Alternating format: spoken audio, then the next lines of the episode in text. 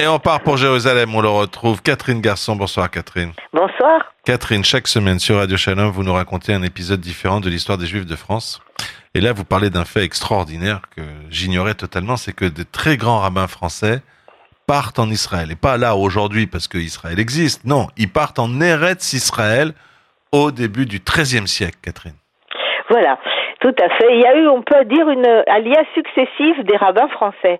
Alors, il existe deux groupes bien distincts qui vont partir à un an d'écart, et puis un troisième mouvement après une trentaine d'années qui correspondra à des événements historiques comme on va le voir. Alors, le premier de ces groupes est constitué d'une dizaine de personnes, des hommes, qui va partir de Provence. Alors, ce groupe a à sa tête quelqu'un qui est très important, qui s'appelle Rav Yonatan Akohen, qui est né vers 1140 et qui est le chef spirituel de la yeshiva de Lunel. Lunel, c'était une des grandes yeshivas de Provence. Il est surtout l'un des principaux talmudistes de ce qu'on a pu nommer l'âge d'or de la Torah en Provence, et il a un immense respect pour euh, Maïmonide, le Rambam, qui à l'époque, un jour on y reviendra, est très contesté autour de lui, puisqu'il y a eu toute une, querelle sur les œuvres de Maïmonide en Provence à cette époque-là. Et après avoir étudié le Mishneh Torah, il a envoyé donc au Rambam 24 questions au nom des sages de Lunel, 24 questions auxquelles le Rambam a répondu en se disant très heureux qu'on lise avec tellement d'attention son livre et qu'il était prêt effectivement à donner toutes les réponses que qu'on souhaitait. Alors, on dit même, on ne sait pas parce que beaucoup de, vous savez, de, cette époque-là, beaucoup de manuscrits ont disparu, que Rav Yonatan aurait composé un ouvrage pour réfuter les critiques faites à ce même, à cette même œuvre de Maïmonide, c'est-à-dire le Mishneh Torah. Bon.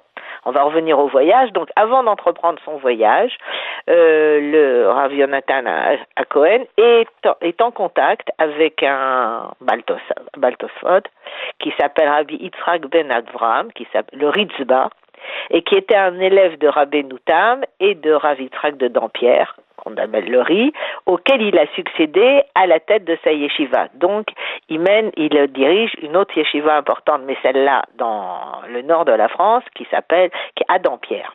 Alors, en prévision du périple, euh, le Ritzba a soit écrit un traité pour Rav Yonatan sur les halachot concernant Eretz Israël, ou bien euh, il y a ses responsables sur son sujet vont servir aux voyageurs. On ne sait pas exactement, mais on sait qu'il y a eu une correspondance dans ce sens-là. Et ce qui est très intéressant, c'est que dans cette yeshiva de Dampierre, il y a un élève du Ritzba qui a écrit un petit essai dans lequel il va appeler à une immigration immédiate vers la terre d'Israël sans attendre en diaspora l'avenue du Messie. Car dit-il, alors voilà, qu'est-ce qu'il raconte, qu'est-ce qu'il dit? Il dit que si les Juifs n'agissent pas ainsi, le, le ne va pas venir. Alors jusque-là, l'immigration juive vers euh, la Terre Sainte, n'était pas lié à des activités messianiques. On venait pour visiter des tombes, etc.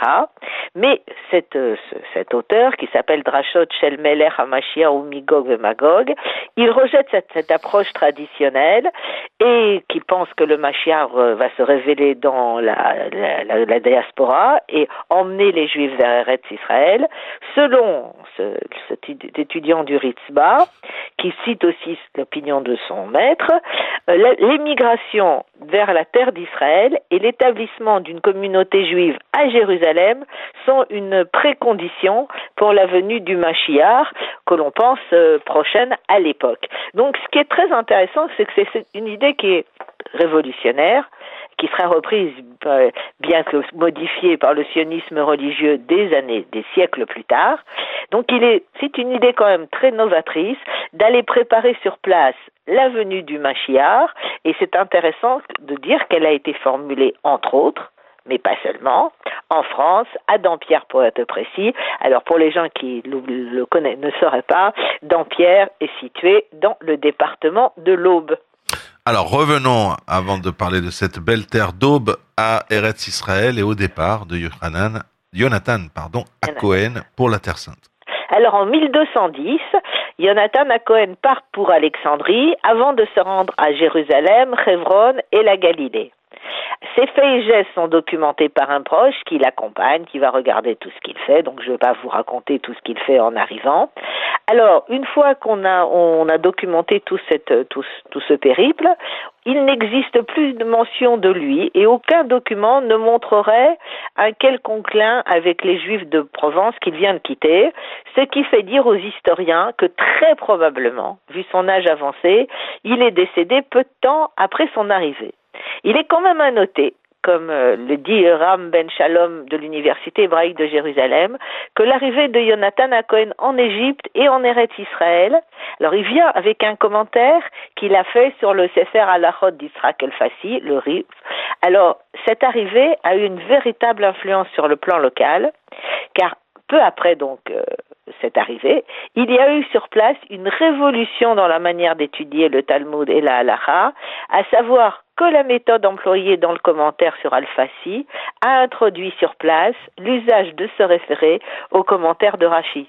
Parce que ce qui paraît classique aujourd'hui, mais qui ne l'était pas encore, Rashi n'avait pas encore atteint tous les coins de la planète juive. Et il faut aussi noter au passage que sous l'influence des sages provençaux établi en Eretz Israël, il a, été, fut décidé qu'il y aurait deux jours de Rosh Hashanah en Terre Sainte, suivant toujours l'opinion de Rav Yitzhak El Fassi du Rif, et non pas un seul jour, comme cela avait été la coutume jusque-là. Donc jusqu'au XIIIe siècle, les Juifs qui vivaient en Eretz Israël faisaient un seul jour de Rosh Hashanah, et sous l'influence des Provençaux, on est passé à deux jours. Et alors, à cette même époque, Rabbi Yonatan Cohen n'est pas le seul érudit français à partir pour s'établir en Eretz Israël.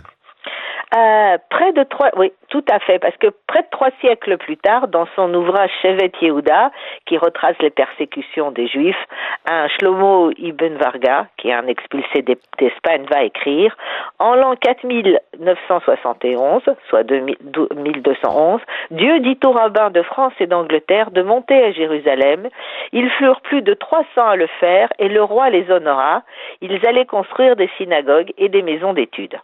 Donc, seulement un an après Yonatan à Cohen, ces 300 rabbins ashkénazes, alors on ne sait pas si vraiment ils sont 300, mais bon, disons, dirons-nous, puisque c'est écrit comme ça, 300, arrivent à leur tour en Terre Sainte. Alors, deux facteurs les ont poussés. D'abord, la condition des Juifs dans le royaume de France qui s'est énormément dégradée suite aux croisades. Il faut pas oublier qu'on est au temps des croisades.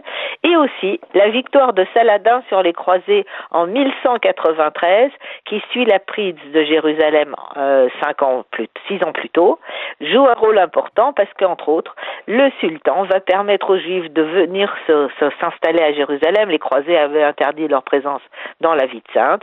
Alors les Juifs vont voir en Saladin un émissaire de Dieu. Il sera même comparé à Cyrus, laissant revenir les Juifs en Israël euh, nous sommes, il ne faut pas l'oublier, dans une époque où beaucoup croient à l'imminence de l'arrivée du Mashiach, notamment en raison de calculs très savants dont je vais vous faire grâce, et bien entendu en raison de l'ampleur des persécutions.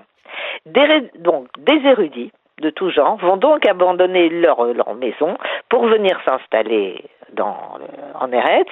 Le plus connu d'entre eux est le Baltosot Shimshon ben Avram Misans, alors, il est né en 1150 à Falaise, dans le Calvados, a été un des élèves de Rabbi Noutam et du rite d'Ampierre, avant de diriger la yeshiva de Sens. Pour mesurer son importance, donc, il suffit de dire que le Roche pensait que seul Rabbi Noutam et le riz avaient eu plus d'influence que lui en matière d'études talmudiques dans la France et l'Allemagne du XIIIe siècle. À noter au passage qu'il est le frère de Ritzba, dont on a parlé avant dans la yeshiva d'Ampierre. Donc, on retrouve toujours toutes ces familles rabbiniques. Alors, donc en liaison avec la persécution des Juifs euh, par le pape Innocent III, Rav Shimshon ben Avram se joint aux 300 rabbins anglais et français qui émigrent. Pendant quelques années, il vit à Jérusalem, d'où son appellation, on l'a appelé des fois Yerushalmi, le Jérusalemite, ou Rabbi Shimshon du pays d'Israël, Rabbi Shimshon Mieret Israël. Puis il quitte la ville et va mourir à Akko, à Saint-Jean d'Acre, vers 1230, où juste avant sa mort, il a fondé une yeshiva. Catherine Garçon, chaque semaine sur Radio Shalom, vous nous racontez un épisode différent de l'histoire des Juifs de France. Et là, on vient d'apprendre donc des aliotes, comme on dit, des, départs vers Israël de éminents rabbins français. Il faut savoir que ces tosafistes sont vraiment, on, écrit des livres qui sont des références universelles donc de très grands rabbins, et qui sont partis vivre en Israël. Catherine Garçon, vous qui êtes à Jérusalem, je vous remercie. Bonsoir à vous. Bonsoir.